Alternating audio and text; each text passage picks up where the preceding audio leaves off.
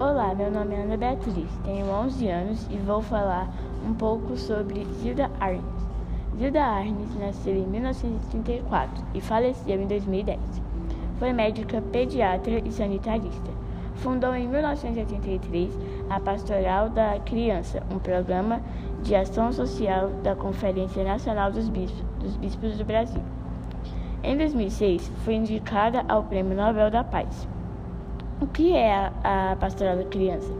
Em 1983, por sugestão de Dom Paulo, Zilda e Dom Geraldo Magela, arcebispo de Salvador, formularam um plano para diminuir a mortalidade infantil com o uso do soro caseiro.